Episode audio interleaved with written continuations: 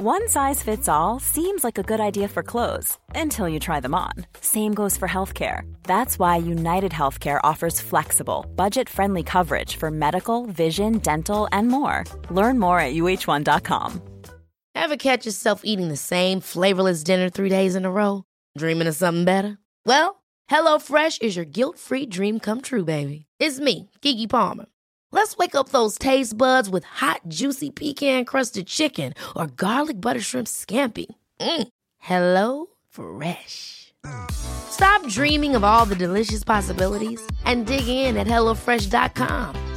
Let's get this dinner party started. Life is full of what ifs, some awesome, like what if AI could fold your laundry?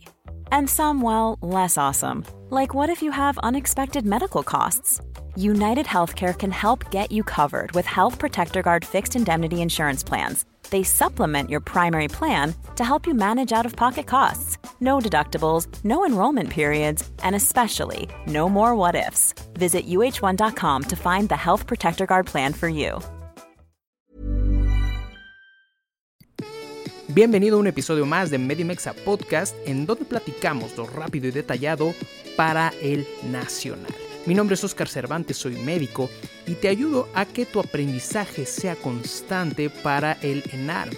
Esto es un podcast médico enfocado específicamente en este episodio en temas para el nacional. Recuerda que nos puedes seguir en nuestras redes sociales como arroba Medimexa y también en nuestro canal de YouTube como Medimexa Academy. Si te parece bien, comencemos el conocimiento.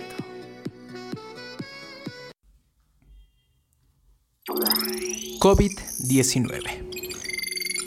Hola, ¿cómo estás? Mi nombre es Oscar Cervantes, espero que muy muy bien. El día de hoy vamos a estar platicando, vamos a empezar estos temas de infectología en la semana de la infectología, en la infectosemana, es la semana más eh, infecciosa de Medimexa. Entonces espero que sea de tu agrado porque vamos a estar revisando algunas enfermedades, algunas patologías muy importantes y recuerda solamente puntos claves y generalidades de las mismas. Entonces no creas que vamos a hacer como que un gran, gran eh, apartado de ello. Entonces vamos a estar revisando algunas cuestiones clave, muy claves.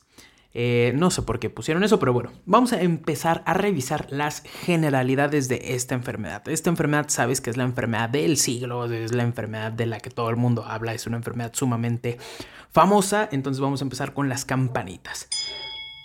Esas campanitas, o desaparece un poquito más de campanita de iglesia. Antes de empezar, antes de empezar se me estaba olvidando un poquito.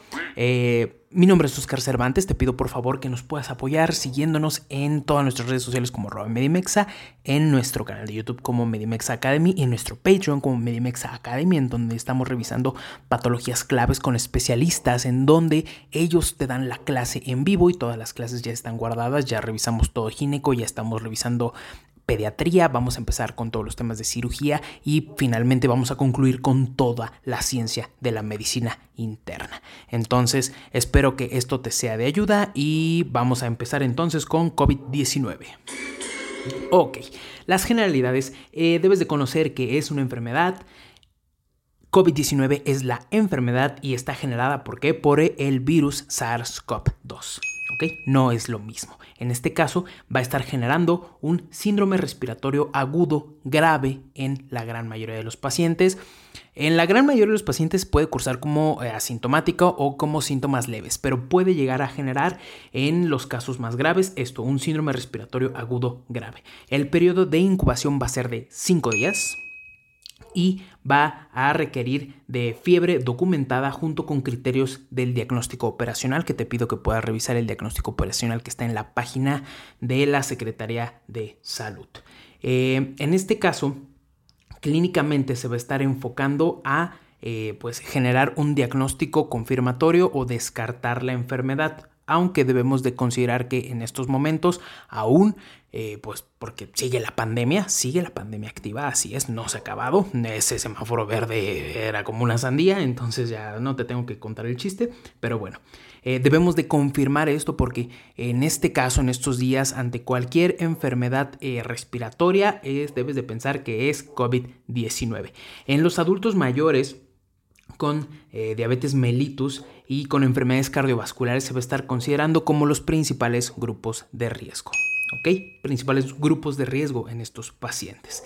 Eh, también debemos de estar considerando el seguimiento clínico, principalmente cuáles son los datos de alarma. No te voy a decir cuál es la clínica en específico porque COVID-19 se puede presentar desde que te esté atacando al sistema respiratorio hasta que esté generándote una diarrea. ¿Qué es lo principal y qué es los datos de alarma? El dato principal de alarma es disnea, la disnea y también que tengamos una oximetría de pulso de menos de el 88%. En este caso, eh, diferentes guías marcan que debe de ser de menos de 92%, hay algunas que marcan que debe ser de menos de 94%. Tú, yo, que estamos sanos, estamos saturando por arriba del 94%. Si alguien está saturando por debajo del 94%, ojo, aunque ya metiéndonos en criterios ya de síndrome de distrés respiratorio agudo, pues ya podemos manejar ahí como un, un índice de 88 a 94%. Y no me considero un gran experto en esto, sin embargo solamente te estoy dando ciertas claves. Otro de los datos de alarma importantes pueden ser abundantes secreciones, taquipnea, o bien hipotensión. En este caso, pues sabemos que principalmente estos dos números, ¿no? En 90-60. Y también que tengamos una exacerbación de síntomas eh, cardiovasculares o respiratorios o bien trastornos de eh, la conciencia. Debemos de estar conscientes que se debe de presentar al menos, al menos un dato de alarma de acuerdo con una escalita muy importante que es el Q-SOFA. Este Quick SOFA o Q SOFA se debe de estar realizando eh, para evaluar a los pacientes de entrada y para considerar el traslado a un centro de atención eh, a clientes, no, un centro de atención de segundo, de segundo o de tercer nivel, ¿ok? Entonces debemos estar considerando este, este, esta escala, el Q-SOFA. El Q-SOFA que va a estar evaluando, va a estar evaluando tres variables. Una de ellas es la frecuencia respiratoria, otra sería la presión arterial eh, principalmente sistólica. Y otra sería la escama, la escala, la escama, qué imbécil, la escala de coma de Glasgow. La frecuencia respiratoria en este paciente, si tenemos más de 22, eh, una frecuencia respiratoria de más de 22 respiraciones por minuto, o una presión arterial sistólica de menos de 100, o bien una escala de coma de Glasgow con menos de 13 puntos, ya tenemos un QSOF alterado y esto ya nos puede estar hablando que esté eh, avanzando de manera rápida una insuficiencia orgánica por medio de esta medición rapidísima que no es diagnóstica ni nada, solamente para estar evaluando si sí se atiende en un centro de segundo o tercer nivel o no. ¿ok? Debemos de priorizar principalmente. La evaluación clínica debes de considerar que se debe de enfocar en el diagnóstico de neumonía o de síndrome de distrés respiratorio agudo por SARS-CoV-2 eso es súper importante que lo tengamos a consideración.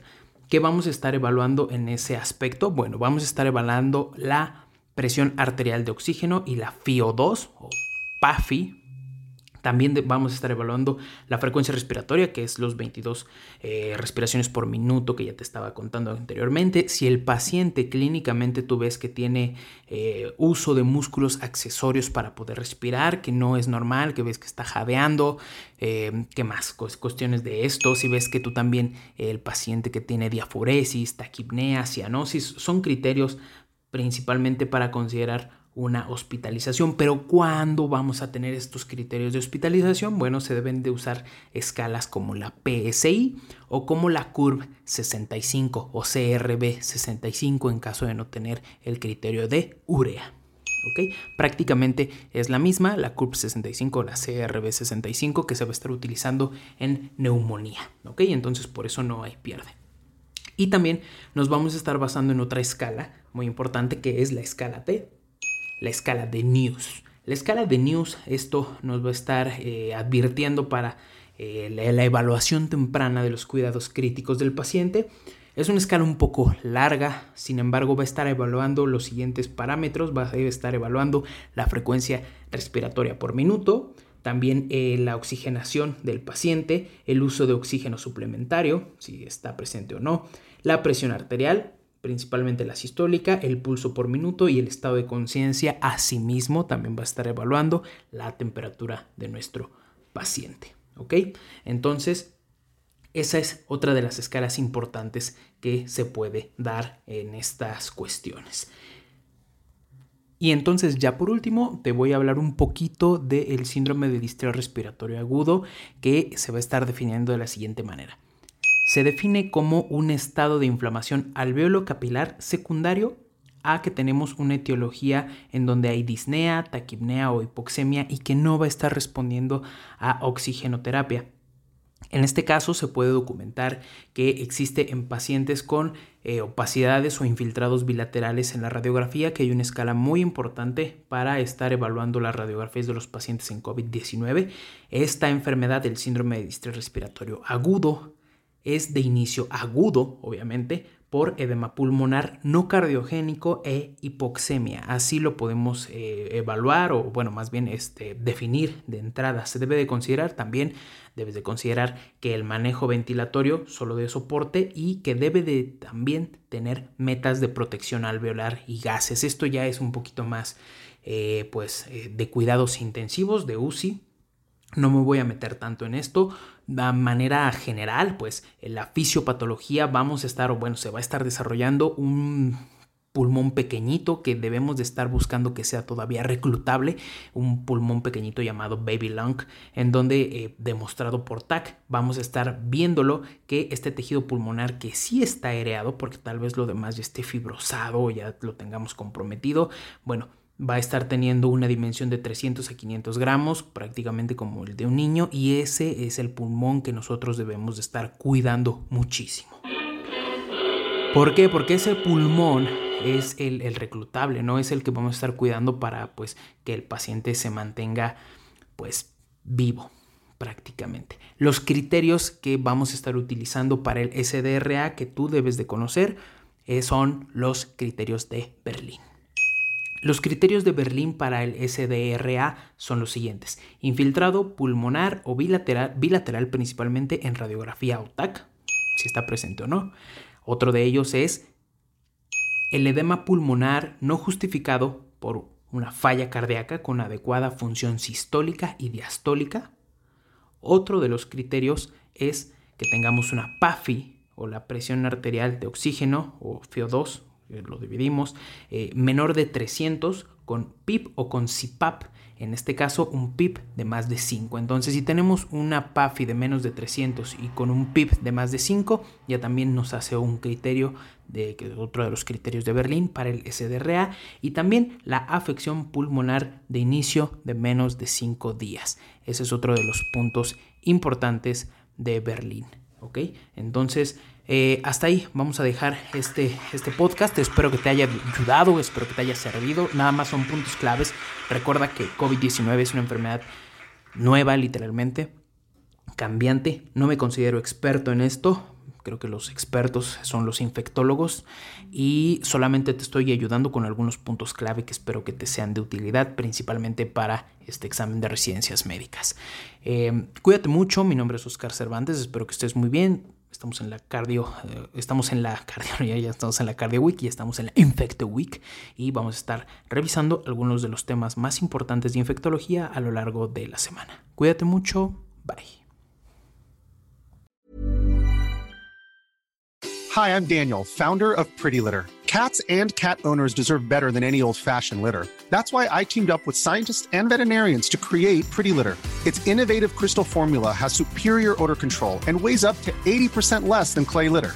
Pretty Litter even monitors health by changing colors to help detect early signs of potential illness. It's the world's smartest kitty litter. Go to prettylitter.com and use code ACAST for 20% off your first order and a free cat toy. Terms and conditions apply. See site for details. Hold up. What was that? Boring. No flavor. That was as bad as those leftovers you ate all week. Kiki Palmer here, and it's time to say hello to something fresh and guilt-free. Hello Fresh. Jazz up dinner with pecan-crusted chicken or garlic butter shrimp scampi. Now that's music to my mouth. Hello Fresh. Let's get this dinner party started. Discover all the delicious possibilities at hellofresh.com.